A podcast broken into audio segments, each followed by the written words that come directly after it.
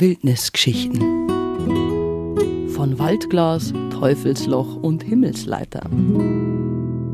Servus und willkommen zu einer neuen Folge unserer wilden Geschichten mitten aus dem Nationalpark Bayerischer Wald. Ich bin die Julia, Servus. Heute machen wir eine herrliche und vor allem geschichtsträchtige Tour.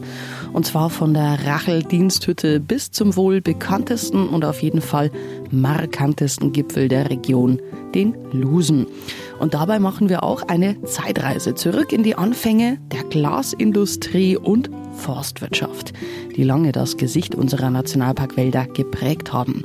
Ich garantiere euch aber auch Gänsehaut bei so manch teuflischen Geschichten rund um den Lusen und wir blicken auf die nicht ganz so ferne Vergangenheit des ältesten und größten Waldnationalparks Deutschlands und wie er zu dem geworden ist, was er heute ist.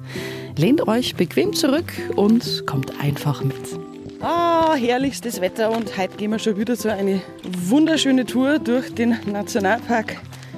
Und das tue ich mit einem, ja, wirklich einen guten Experten auf diesem Gebiet, dem Leiter vom Hans-Eisenmann-Haus, Christian Binder. Und du bist ja auch zuständig für das Waldgeschichtliche Museum, oder? Genau. Von dem her prädestiniert für den Job heute. Ganz genau, genau. Also wir haben im Waldgeschichtlichen Museum, wie der Name vielleicht impliziert, auch Waldgeschichte. Und deswegen freue ich mich, dass ich heute mit der Julia unterwegs bin. Auf einem meiner Lieblingswege. Okay. Ja, haben wir so ein bisschen über Glashüttengeschichte, vielleicht der Siedlungsgeschichte zu berichten, weil das hängt ja irgendwie doch alles zusammen. Ja. Und da ist mir natürlich Einfluss auf die Wälder im Nationalpark genommen. Genau. Wir sind heute also auf den Spuren der Glashütten unterwegs und wollen zeigen, wie diese die heutigen Nationalparkwälder geprägt haben. Dafür sind Christian und ich an der Rachel-Diensthütte gestartet und wandern nun zunächst den Rundweg Buntspecht hinauf Richtung Felsenkanzel. Du hast vorhin ein Wort fallen lassen, Christian. Bitte. Aschenwälder. Ja. Was bedeutet das? Also die Glashütten, die sie bei uns angesiedelt haben, so ab dem 13., 14., 15. Jahrhundert, die haben ja für die Herstellung von, von Glas Holz gebraucht. Und zwar nicht nur zum Befeuern der Öfen, sondern auch und vor allem für die Herstellung von Pottasche. Ah. Ja, Pottasche braucht man oder hat man gebraucht als Flussmittel. Das heißt, ähm, man hat Potasche dem Glasgemenge zugeführt mhm. und hat damit den Schmelzpunkt vom Glas gesenkt. Über die damaligen Öfen hätte man sonst den Schmelzpunkt nicht erreichen können, den ist so einfach. Und das hat man so gemacht. Man ist in die Wälder und hat totes Holz oder stehendes Holz verbrannt. In den Wäldern selber? In den Wäldern selber. In den Wäldern selber. Äh, man hat das zusammengetragen, wenn es tot war. Man hat aber zum Teil stehendes Holz verbrannt. Also man hat praktisch Lochen eingehauen mhm. und den Baum von innen ausgeglüht. Das gibt es auch. Da man damit den Bestand des Waldes oder dieser Wälder stark verändert hat, nennt man die Aschenwälder. Und zum Teil, wenn man sich ein bisschen auskennt, sagt man das heute noch, weil man ja nur für die Herstellung der Potasch nur bestimmte Baumnummern hat. Wie sagt man das dann heutzutage noch in ja, Da muss man fast Spezialist sein, man sieht so einen Bestand. Denn für die Potasche hat man vor allem verwendet Tanne und Buche, weil die ähm, mehr Kali-Gehalt haben, wie zum Beispiel die Fichte. Man hat damals schon einfach, muss man auch sagen, die Fichte bevorzugt, also stehen lassen, weil man sie braucht, braucht Kinder. Ist Zumindest nicht für die Glasindustrie. Die Glasindustrie. Und in der Phase war man für den Bayerischen Wald, war das sagen wir mal, frei vom, vom, von der Erschließung her, natürlich ein Gewinn, dass die Landesherren da also Glashütten angesiedelt haben, weil vorher war der Wald, jetzt in Anführungszeichen, war wertlos. Mhm. Weil du hast das Holz ja nicht transportieren können. Das heißt, was es braucht natürlich für dein Auskommen, sprich Hausbau und sonstige Geschichten. Aber so wirklich wertvoll war der Wald noch nicht. Das geht eigentlich erst los mit der Ansiedlung der Glashütten in der zweiten Besiedlungswelle, also im Prinzip nach dem Hochmittelalter, dass sie hier so in den, an den Hängen jetzt vom jetzigen Nationalpark Glashütten angesiedelt haben. Liegt daran, weil einfach das Holz war da. Mhm. Und das zweite, es war Quarz da den man auch für die Glasherstellung braucht. Quarzsand, glaube ich, ist daraus genau, hergestellt worden. Genau. Und man hat Kalk relativ leicht hergekriegt. Mhm. Und was ich noch zuvor ergänzen möchte, ist, neben den Aschewäldern gibt es Scheiterwälder. Wie? Scheiter, also Scheiter. Holzscheiter. Aha. Denn die Hütten zum Befeuern der Öfen haben die das Holz in der, im Umgriff von den Glashütten genommen. Das hat man draußen geschlungen, gleich hergeschnitten, hergehaut, gespalten und dann zu den Glashütten transportiert um die Öfen zu befeuern. Deswegen war das ja früher so, dass die Hütten immer wieder im Gebiet gewandert sind, ja. also quasi den Holzscheiten nachgewandert sind im Holzbestand. Im Prinzip ja, das sind die, man sagt ja fliegende Hütten, die praktisch immer wieder versetzt worden sind, um dann in einem bestimmten Bereich dann wieder das Holz ähm, nehmen zu können. Boah, das kann man sich heutzutage gar nicht mehr so wirklich vorstellen, wie das damals war. Und es blutet auch das Naturschützerherz, wenn man das ja. so hört, wie, ja. wie die Leute hier früher mit unseren Wäldern, die wir heute so als wertvoll betrachten, umgegangen sind. Aber man versteht es ja, es war im Endeffekt ja. im Bayerischen Wald kaum erschlossen. Ja. Was gegeben hat, war Wald. Ja. Und dann hat man natürlich, wie der Mensch so ist, versucht, möglichst viel Geld draus zu machen. So einfach formuliert. Wobei ja diese, diese Aschenwälder durch die selektive Nahme vor allem von alten Bäumen ist sagen wir, der Wald im Bestand relativ gut erhalten geblieben. Das war jetzt nicht irgendwie Kahlschlag. Und selbst wenn es intensiv genutzt worden ist, ist man weit davon entfernt gewesen, von wirklichen Kahlschlägen wird dann später bei der Forstwirtschaft. Zu dem Thema kommen wir dann etwas später noch. Zu sehr bin ich gerade noch fasziniert von der bereits über 700 Jahre andauernden Tradition der Glasmacher hier im Bayerischen Wald. Selbst vor den rauen klimatischen Bedingungen sind die Glaskünstler dieser Zeit offensichtlich nicht zurückgeschreckt. Es gab ja auch am, was soll ich sagen, an der Schulter des Lusen eine Glashütte. Die ist in die 80er Jahre gegraben also archäologisch gegraben. Und Reste von dem damalig hergestellten Glas aus dieser Hütte sieht man heute im Waldgeschichtlichen Museum im Eingang. Echt? Ja, also wenn wir am Aufzug sind da drei so Kästen und das Einkasten gefüllt mit diesem Waldglas aus dieser Lusenhütte. Und dieses Waldglas, das kennt man, weil das Waldglas immer so einen Grünstich hat. Die Materialien waren nicht so rein wie woanders und deswegen hat das Waldglas immer so einen Grünstich. Ah, das, das, kennt, das kennt man. Also wenn man historische Gläser sieht, dann kennt man das schon, wo das herkommt. Also das grünliche ist so Waldglas. Während zum Beispiel das Glas gleicher Zeit aus Venedig war halt praktisch rein weiß. Das war aber dann auch ja, ein Markenzeichen dann aber auch dann für die Region. Irgendwo ja. Dieses grüne. Nicht unbedingt gewollt, aber. Nein, nicht gewollt, aber man, man hat das schon gekannt. Also. Das Waldglas war also bereits im späten Mittelalter in ganz Europa berühmt.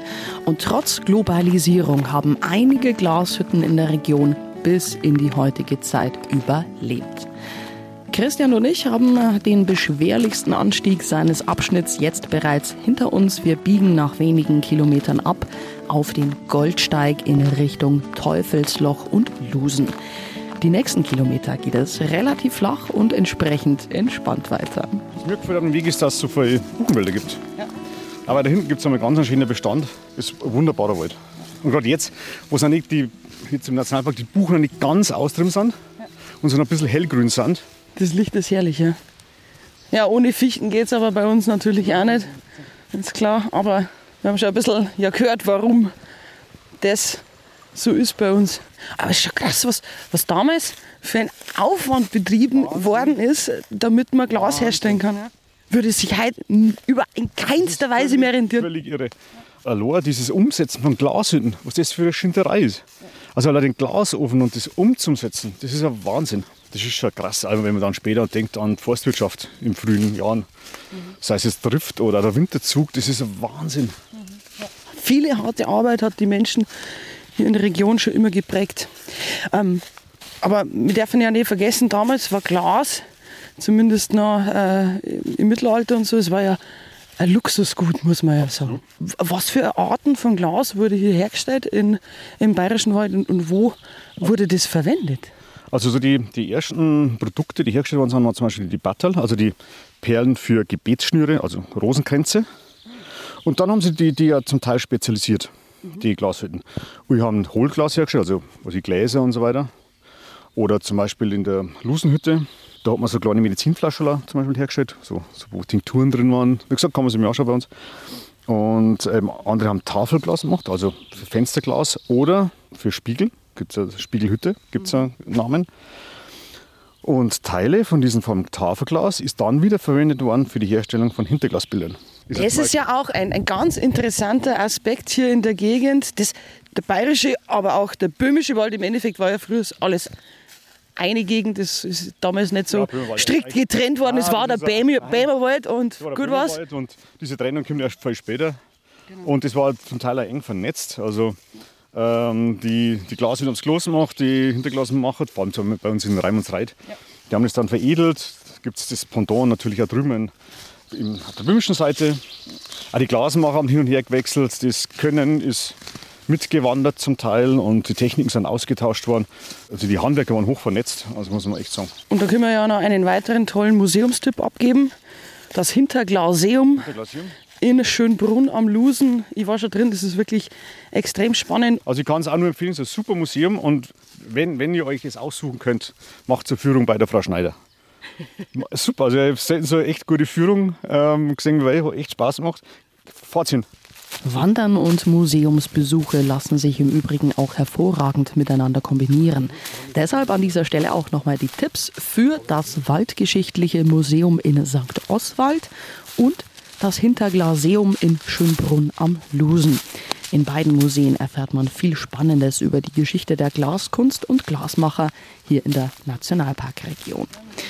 Christian und ich sind inzwischen schon fast am Teufelsloch angekommen und machen jetzt noch einen kurzen, aber lohnenswerten Abstecher hinunter zur Martinsklause. Du hast vorhin schon so eine Geschichte erzählt, dass du dich schon auf die Martinsklause freust, weil du kennst dieses Gebiet ja. auch noch von alten Bildern stellenweise oder auch aus deinen eigenen mhm. Beobachtungen, die schon länger her sind. Ja. Ich war damals kleiner, klein nicht, aber langhaariger Praktikant beim Nationalpark. Und es war in der Zeit, wo das mit dem Bornkäfer, also zwischen Rachellusen, so richtig heftig losgegangen ist. Und ich habe in der Zeit gern fotografiert und habe dann den Befall der Wälder um die Martinsklausen fotografiert. Und letztens haben wir die Brettelwand auch noch Schwarz-Weiß-Bilder. Ja, ins Denkfallen. Und das ist natürlich schon krass, wie das damals ausgeschaut hat. Und wenn man heute sagt, wie es in den letzten also 25 Jahren das ist, wie sich das verjüngt hat und wie der Wald jetzt wieder da steht, ist einfach echt herrlich. Da geht einem echt das Herz auf. Jetzt sehen wir es schon. Wunderbar. Ah, ist das toll. Die ist aber ganz schön groß, die Klause. Wahnsinn. Ja, ich habe vorhin schon beim Runtergehen angedeutet, für was die Klausen errichtet wurden, also für die Tri Holztrift. Wie kann man sich das vorstellen? Wie, wie hat das da früher funktioniert? Ja, das, Holz ist im Herbst eingeschlagen worden. Dann ist im Winter im Winterzug, also mit den Schlitten, zum nächsten Gewässer transportiert worden, zu den Holzlagerplätzen. Und im Oberlauf von diesen Bächen hat man halt Klausen ähm, errichtet und da hat man das Wasser angestaut. Und dann vom Frühjahr hat man äh, die Leitung geholt und hat dann das Wasser abgelassen und hat mit diesem Schwall Wasser halt das äh, Holz Richtung Tal getriftet. Und so hat man dann das, das Holz äh, nutzen können, weil man das erste Mal ja die Möglichkeit gehabt hat, das Holz zum Transportieren.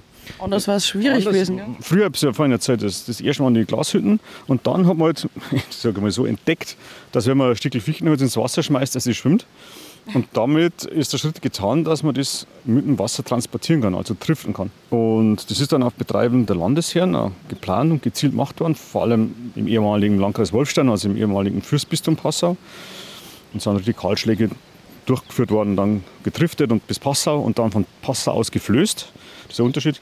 Dann bis sogar nach Wien. Wien war damals prosperierende Stadt haben wir braucht zum Hausbau. Und äh, da ist viel verkauft worden, viel gehandelt worden und auch viel, viel eingeschlagen worden. Und da, wo eingeschlagen wurde, wurde dann natürlich auch wieder aufgeforstet und natürlich auch wieder überwiegend Fichte. Deswegen schauen unsere Wälder ja, so aus. Genau, heute. Und haben so ausgeschaut, bis halt, äh, na, genau, Natur, Natur sein ließ, wie es ausschaut. Also früher, das war nur fast nur Fichte, aber in Erinnerung. Und jetzt so ganz bunt so mit, mit diesen jungen Buchenblätter, ist aber herrlich. Kannst du empfehlen, macht die Wanderung und machst den Abstecher ja. wirklich herunter nach zur Martinsklasse. Also es war steil rauf und runter, aber es rentiert sich auf jeden Fall. Außerdem ist es ein wunderbarer Platz zum Putz machen. Ganz, ganz wichtig.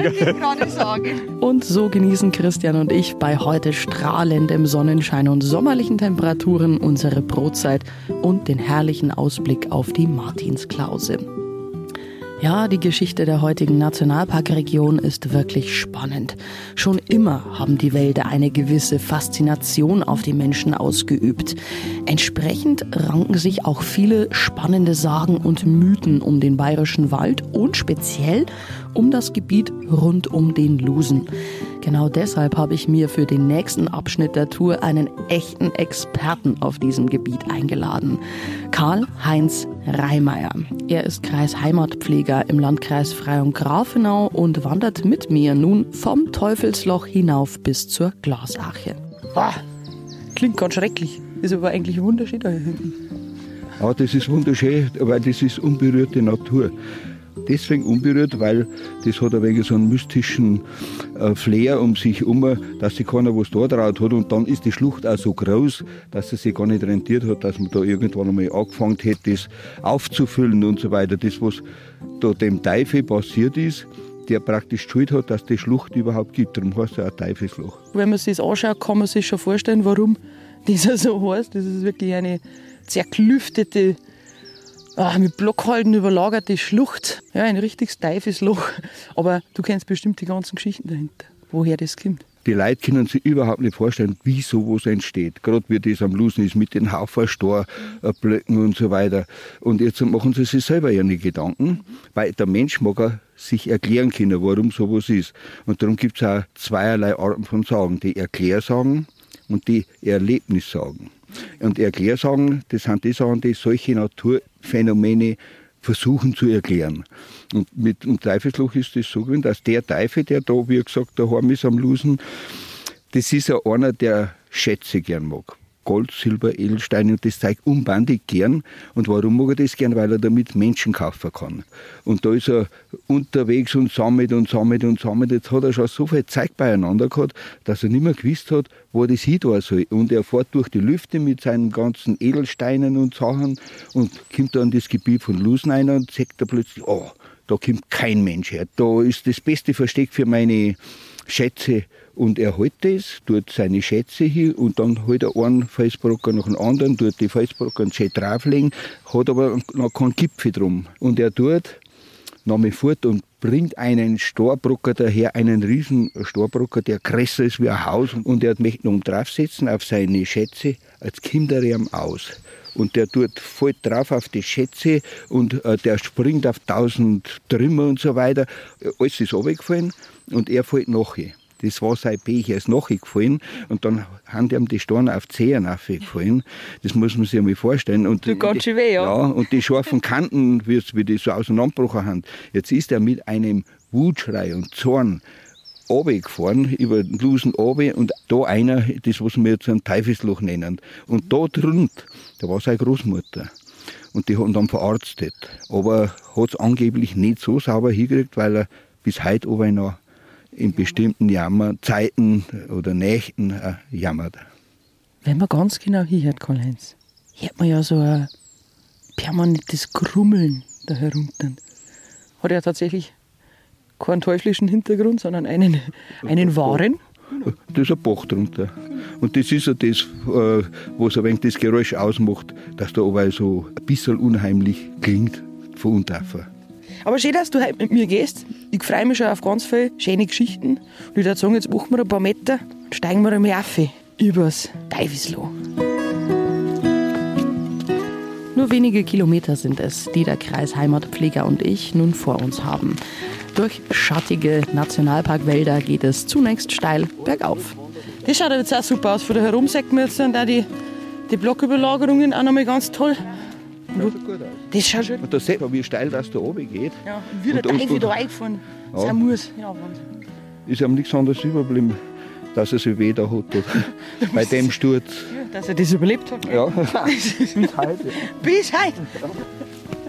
Jetzt hast du vorhin schon kurz angeschnitten gehabt. Die Leute, die früher das eigentlich ungern in die Wälder gegangen sind Ja. und wenn dann nur zum Jagen, zum Holzhauen oder weil die eben aus beruflichen Gründen eben, wie du schon gesagt hast, und dann haben sie aus diesen mystischen, dunklen Wäldern ganz kreisliche Geschichten oft mit heimgenommen. Was haben die da im Wald erlebt? Ich denke jetzt zum Beispiel an den Schriftsteller Siegfried von Begesack, der in, in Weißenstein im Turm gewohnt hat. Der hat oft den Reinhold Köppel besucht.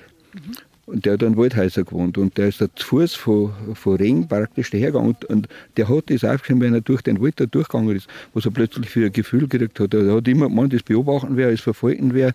Da ist irgendwas, was mit Geistern zu tun hat, was unerklärlich ist. Und das war super. Wenn man das schon liest, dann kriegt man selber schon das Gefühl. Und jetzt muss man, wenn man das selber ein wenig empfänglich ist und geht man selber durch, hat man das Gefühl genauso. Das machen die Geschichten. Die haben sich gefestigt im Kopf drin. Die Wissenschaft hat weiß schon lange, warum der Lusen so zerklüftet ist, warum das so ist. Und die Leute sagen, nein, Das war so, wie es meine Oma erzählt hat und, und so weiter. Und das ist eben das, wie es der Teufel gemacht hat, wie der Teufel den Lusen entstehen hat lassen. Und da gibt es ja verschiedene. Die bekannteste Geschichte ist ja die, wie der Teufel einen Weg in die Hölle pflastern wollte. Dass man schön gehen kann, weil der Weg in den Himmel ist ja schwierig. Und er wollte, dass man die ganz leicht runterkommt. Und jetzt hat er da pflastert, hat Steiner her da und sauber gemacht und ganz brot und so, dass man sich auch nicht kaspelt und so. Und hat einen ganzen Schubkorn voll gehabt und fährt da mit dem Schubkorn her in die Gegend. Während er da herkommt, ist da unten ein kleines Hittal gewesen. Und aus dem Hittal kommt da so ein Mann raus. Der Mann war der Eremit, war ganz ein frommer, also Einsiedler. Und sagt das und regt dem Teufel das sein Kreuz entgegen, wusch, was gar. Wie angemogelt hat er stehen bleiben müssen. Und jetzt, wenn du so einen schweren Schubkammer in der Hand hast, wie der Teufel, du musst dir das mal vorstellen. Diese Dimensionen, und, und, ja. Ja, und bist nicht mehr unterwegs, sondern stehst, dann kriegt das Wirkgewicht auf einer Seite und fällt einem der Schubkamm um und die ganzen Steine fallen runter und haben wir alles da am Lusentag gehabt. Das ist die Geschichte, die am meisten erzählt wird, die auch in, in Schulbüchern und überall drin ist. Und eine andere Geschichte ist die, dass der Teufel sich mit den Passauers gekriegt hat. Weil äh, es ist ein Fürstbistum da drin und so weiter, der Bischöfe und so, da ist alles ein wenig äh, sakraler als wie anderswo. Hat sich der mit denen da drin gekriegt und hat er gesagt, jetzt denen wäre ich helfen und der hat da frei überall im ganzen Gebiet, im Umkreis von Kilometern, die Steine gesammelt, auf den Schubkamm auf und wollte es nach Passau in Donau bringen, einschicken, dass es eine Überschwemmung gibt und Passau weg ist. Und wie er dann an die Stelle gekommen ist, wo jetzt der Lusen ist, fällt ihm der Schubkamm um. Jetzt haben wir mir einen Lusen da und Passau steht immer noch. das sind so Geschichten, die sind gar nicht so bekannt.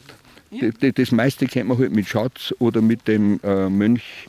Was ist denn eigentlich deine Theorie dahinter, dass sich so viele Mythen und Sagen um den, um den Lusen erhalten haben, dass so viele unterschiedliche Geschichten existieren bis heute. Jedes Dorf hat einen gehabt. Meistens war es so ein Dorfältester im Winter, wenn die beieinander gesessen haben, in irgendeiner Bauernstumm. Dann hat einer Geschichten erzählt. Und der hat in dem Dorf die Geschichte anders erzählt wie im anderen Dorf. Das ist in der Natur des Menschen, wenn sich einer Gedanken über etwas macht, warum ist das so, dann denkt er nicht jeder gleich. Der sagt, Mensch, das kann so passiert sein, kann so passiert sein. Dass der Teufel dabei war, da im Lusen, ist bei jedem gleich. Vielleicht hat es ja auch damit zu tun, dass vorher mündlich überliefert worden ist und dann verändert sich so eine Geschichte mit, von das Generation zu Generation das irgendwo. Das ist das Typische von der Sage, dass sie die im Laufe der Zeit des Erzählens verändert, weil es wird was vergessen, was weggelassen, es wird was Neues hinzugefügt und dann äh, ändert sich eine von Anfang bis zum Ende von so über die Jahrhunderte total. Und darum ist das, äh, das Forschen der Sage ja so gut. Und vor allem das, die Hintergründe finden, warum kommen Leute darauf, dass sie sich da Gedanken machen. Und jetzt beim Lusen ist das leicht, weil wir immer gesagt haben, so eine Felskuppe findest du halt nicht mehr. Und dann werden die Leute schon spekuliert. Ja. Und spekuliert haben die Menschen, wenn sie sich vor allem im Winter in den Bauernstuben zu Handarbeits- und Handwerksarbeiten versammelten, offenbar ziemlich viel. Karl-Heinz Reimeyer sammelt diese Sagen und Mythen schon seit vielen Jahrzehnten und bewahrt die Geschichten somit vor dem Vergessen. Der Kreisheimer und ich haben unser nächstes Etappenziel, die Glasarche, schon fast erreicht. Sehen wir schon, wie sie da liegt, eingebettet. Ist mittlerweile ja auf am, Genau. Den Unterbau haben sie jetzt vor ein, zwei Jahren erneuern müssen, weil die Holzhand, auf der es ja gelegen ja. ist, war ja, ja morsch und Ameisen haben schon eine berührt gehabt. Und das war so schön, ja. weil das war, das ist eine bayerische Geschichte, die Glasarche, und die Holzhand ist eine tschechische. Und das Vereinen von zwei Sachen grenzübergreifend, das war super damals. Und das hat echt so eine Bewegung entstehen lassen, dass ganz viele Begegnungen entstanden sind, musikalisch, literarisch, kulturell überhaupt, grenzübergreifend. Das war wunderschön. Was? Liegt ja noch quasi jetzt vor mir. Mit dem Stefan Breit gehe jetzt dann das letzte Stückchen auf über die sogenannte Himmelsleiter, Himmelsleiter auf zum Lusengipfel, zum Sagen um wo benennen. Da gibt es ja tatsächlich auch eine Geschichte zur Entstehung dieser Himmelsleiter. Laut der Sage, die es da gibt, ist es auch von einem einzigen Menschen gemacht und das muss man sich einmal vorstellen. Das Ausnahmsweise nicht vom Teufel? Nicht, nein, das war nicht vom Teufel, das war ein Knecht, der Knecht, der bei einem Bauern in Waldhäuser das war ein sehr arbeitsamer, also ein fleißiger Mann und den haben die Leute haben ihn auch ganz gern mengen. Aber äh, wenn er am Wochenende nach St. Oswald gegangen ist, ins Wirtshaus gegangen ist, dann ist das äh, ein bisschen schwierig geworden, weil wenn der äh, Bier getrunken hat und ein Maß oder zwei Maß mehr getrunken hat, als er eigentlich soll, dann ist der rauflustig geworden. okay. Und jetzt ist wirklich einmal so stark zum Streiten geworden, dass er mit einem Holzhauer so Kraft hat, dass der irgendwie unglücklich gefallen ist und dabei gestorben ist. Es ist natürlich vor das Gericht gegangen und so weiter, aber er ist freigesprochen worden, weil man nicht gewusst hat, von wem ist es ausgegangen und wie es genau hergegangen. Aber sein Gewissen, das kann man sich vorstellen. Und dann ist er runtergegangen nach St. Oswald zu den Mönchen und hat der sein Leid geklagt. Haben die gesagt, du musst dir irgendetwas überlegen, eine gute Tat, das, was er da drüber weghilft. Und beim Heimgehen hat er dann so nachgedacht, hat gesagt, Mensch, da geht steil auf. Das ist, wenn man da am Blues geht, fast wie wenn man in den Himmel aufgegangen. Mhm. Wenn man dann oben ist, wo man dann so erlöst ist. Ich baue da eine Treppe auf, dass die Leute leichter tun. Von dort weg hat er tatsächlich jede freie Minute, jede freie Stunde, die er gehabt hat, nichts anderes da als wie Storner weggerammt, Storner hingerammt, tatsächlich bis auf so eine Art Stirntreppen, äh, Lortern worden ist, wo man halt leichter am Gipfel raufkommt. Und wie er dann fertig war, ist er ziemlich alt gewesen. Aber er war erleichtert und zufrieden und hat eigentlich dann auch zufrieden sterben können. Kannst du das beurteilen, ist das tatsächlich so passiert? Nein, bestimmt nicht. Das ist genau so eine Erklärsage, weil man nicht weiß, wie, man weiß nicht, wie die hinkommen ist, die Leute dann. Irgendjemand muss aber das gemacht haben, weil von selber passiert sowas nicht. Von selbst hat sich die Himmelsleiter sicherlich nicht errichtet. Wer sie aber tatsächlich gebaut hat, bleibt ein kleines Rätsel der Geschichte. Übrigens, wer gerne noch mehr spannende Geschichten von Kreisheimerpfleger Karl-Heinz Reimeyer hören bzw. lesen möchte, von ihm gibt es inzwischen sogar mehrere Bücher über Sagen, Mythen und andere gruselige Geschichten aus dem bayerischen Wald.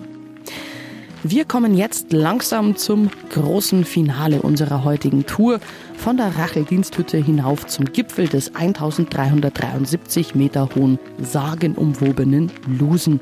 Mein nächster Begleiter hat auch viele spannende und vor allem persönliche Geschichten zu erzählen. Waldführer Stefan Breit. Mit ihm gehe ich nun auf den letzten Kilometern von der Glasarche über die Himmelsleiter hinauf zum Gipfel. Eigentlich der Hausberg, hast du ja schon gesagt, du kennst äh, wie der Wissentaschen. Und das ist schon sehr, sehr lang. Ja, über 50 Jahre gehe ich schon rauf. War schon als kleines Kind um. Mein Vater war bei der Bergwacht und wenn er am Wochenende Dienst gehabt hat, dann hat er mich oft mitgenommen. Das war für mich natürlich ein super Abenteuer. Und hat mir eigentlich immer schon bei die Natur im Bann gezogen. Bin immer schon gern mit rausgegangen in den Wald. Mein Vater ist dann zwar relativ bald gestorben, da war ich 14 Jahre alt. Aber ich habe dann durch meine Musik, mein Hobby, so einen abväterlichen Freund kennengelernt, der auch so ein richtiger Waldgeher ist. Und der hat mir eigentlich da herum dann erst einmal alles gezeigt. Und damals war es noch möglich, dass man überall kreuz und quer gehen darf hat, weil es da noch keine Wege geboten und nichts gegeben hat. Und da bin ich natürlich dann das ganze Lusengebiet, Rachelgebiet bis nach Finstrau, alles so gekommen. Entsprechend viel weiß Stefan Breit auch rund um das Lusengebiet zu erzählen.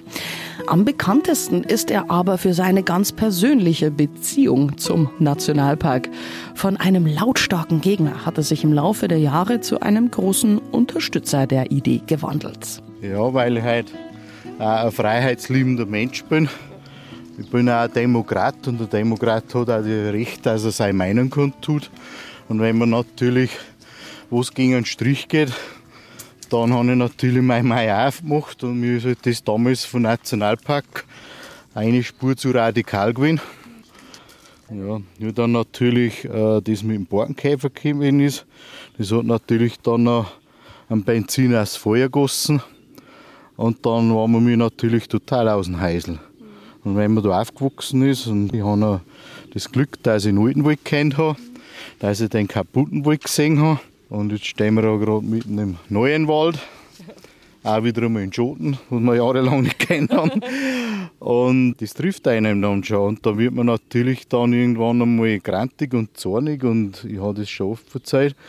damals, wie der Zusammenbruch gekommen ist von den Wald, ich bin am Lusenum gesessen und da war ich fix am Viertel. Weil das Bild, was ich da gesehen habe, das war meine ganze Heimat, wo ich kennengelernt habe, wo ich geliebt gelernt habe, ist tot. Zerstört.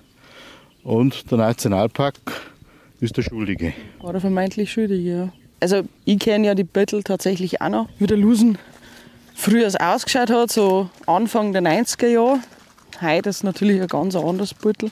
Aber das hat damals wirklich schon mit einem was gemacht, wenn man diese wirklich hektarweise vermeintlich toten Wald gesehen hat. Aber was hat die damals dann eigentlich zum Umdenken auch gebracht? Wie, wie ist das bei dir dann vonstatten gegangen, dass du heute eine ganz andere Meinung darüber hast? Ich bin dann nach wie vor in meinen Wald gegangen, auch wenn er kaputt war. Aber ich habe das jetzt über die ganzen 30 Jahre beobachten können, wie sich das entwickelt. Und vor allem der Hauptpunkt war für mich, ich bin dann einmal ins Erweiterungsgebiet, habe dann einmal die Tour gemacht äh, über die Hirschbachschwelle zum Poletnik. Und da ist er, der Borkenkäfer mit dem Harvester massivst rausgeholt worden. Und da habe ich eigentlich nur noch eine Wüste gesehen. Und da sieht man von 15 Kilometer Entfernung nach die Rückegassen. Und das ist schon erschreckend gewesen. Was halt für mich da bedeutend gewesen ist, das ist das gewesen. Wir haben da damals massivst verlangt, dass der Borkenkäfer bekämpft werden muss. Das haben sie da nicht da. Und in Erweiterungsgebiet haben sie eigentlich das gemacht, was wir mir damals gefordert haben. Und dann habe ich die zwei Ergebnisse gesehen. Lusen, wo der Mensch nicht eingegriffen hat, und Hirschbachschwelle, wo der Mensch massiv eingegriffen hat. Und das war für mich dann das einschneidende Erlebnis, wo ich zu mir selber gesagt habe, die Natur kann es besser. Aber es ist aber auch ein Prozess. auch wie die Natur einen Prozess hat, oder die Prozesse, die jetzt da wieder stattfinden dürfen in der Natur, so ist das bei mir auch oder bei anderen auch ein Prozess gewesen. wenn man sich jetzt umschaut, hättest du damals vorstellen können, dass jemals wieder so wird? Nein, also ich hätte mir auch nicht vorstellen können, dass ich irgendwann wieder da in Schaden stehe. Also. Nein, das ist echt so. Und äh, steht ja fälschlicherweise in der Bibel drin, macht die die Erde untertan. Gerade in den heutigen Zeiten, wo jetzt die Themen haben wie Klimawandel und Umweltverschmutzung und Meerverschmutzung mit Plastik und äh, alles Mögliche. Man sieht so, dass das eigentlich das Gegenteil bewirkt hat, dass der Mensch sich die Erde schon untertan gemacht hat, wird es ja auch einen Untergang preisgeben. Wenn man so schaut, wenn es so weitergeht, für nachkommende Generationen ist man da nicht ganz wohl. Dort, wo vor rund 30 Jahren der Borkenkäfer große Flächen an Fichtenmonokultur befallen hatte, ist inzwischen und sogar schneller als die meisten Experten damals vermutet haben, ein junger und deutlich strukturreicherer wilder Wald entstanden. Die Waldverjüngung im Lusengebiet ist auch schon von der Himmelsleiter aus gut zu sehen. So, Stefan, jetzt haben wir gerade am Einstieg noch von dem herausforderndsten Stickel unseres Abschnitts, Tief Luft holen. die sogenannte Himmelsleiter. Hast du irgendeinen Tipp für uns? Ja, if der stehen bleiben und einmal umdrehen, weil man mit lauter Nervenschau vergisst, dass man sich umdreht und anschaut, wie schön das ist. Da hast du recht. Auf geht's. Der Aufstieg über die Himmelsleiter hat es nochmal in sich. Über hohe Felsstufen kraxeln wir die letzten Meter hinauf zum einzigartigen Lusengipfel mit seinen unzähligen großen Blöcken aus Granit und Gneis. Das Eiszeitüberbleibsel fasziniert die Menschen bis heute. Die realen Schichten haben, dass das von der Eiszeit herkommt und von der Verwitterung. Und dass da über die Jahrtausenden und Jahrmillionen das Wasser da eingekommen ist und durch den Frost und durch den Schneedruck, da war er herum auch auf dem Lusen Gletschergebiet. Und es war im bayerischen Wald zum Teil waren Gletscher da mit einer 100 Meter dicken Eisschicht, wo man sich heute gar nicht mehr vorstellen kann. Die Reste haben wir noch zum Teil da Rachelsee, gell? sichtbar haben, der Rachelsee. Oder wir haben noch 18 da im bayerisch-böhmischen Gebiet. Also drei auf dem bayerischen Gebiet, kleiner großer Erber. Dann der Rachelsee, dann drüben Teufelssee, Schwarzensee, Stumbacher See, Lackersee und Blöckensteinsee. Alles Eiszeitrelikte. herzlichen Dank dir auf jeden Fall. Mit freut total, dass du heute mit mir gegangen bist. Mal eine ganz andere Sicht auf die Nationalparkgeschichte, eine sehr persönliche von dir und deiner eigenen Beziehung zum Wald und zum Nationalpark. Schön, dass du es uns nochmal erzählt hast. Und schön, dass du heute mit mir gegangen bist. Ja, hat mir auch recht Spaß gemacht. Und jetzt macht es mir dann einen Spaß, weil wir eine gute Brotzeit kriegen. Nicht, dass wir nachher im Morgen vor ein Tier werden. Genau, das war nichts. Nein, muss es uns noch gut gehen. Okay. Also, die paar Meter zum Lusenschutzhaus nach runter, die bauen wir jetzt auch noch. Die Brotzeit im Lusenschutzhaus haben wir uns aber mal wirklich verdient nach dieser anstrengenden, aber absolut faszinierenden Tour von der Racheldiensthütte zum Lusen. Und wer jetzt noch mehr Lust auf Wandern im Nationalpark bekommen hat, der klickt sich einfach mal auf unsere Homepage. Dort findet ihr das ganze Jahr über tolle Führungsangebote mit Waldführern wie Stefan Breit und weitere tolle Tourentipps. Ich sage für dieses Mal Servus und freue mich schon auf meine nächste spannende Entdeckertour durch den Nationalpark Bayerischer Wald. Alle Folgen der Wildnisgeschichten gibt es auch bei Spotify und auf der Homepage des Nationalparks Bayerischer Wald.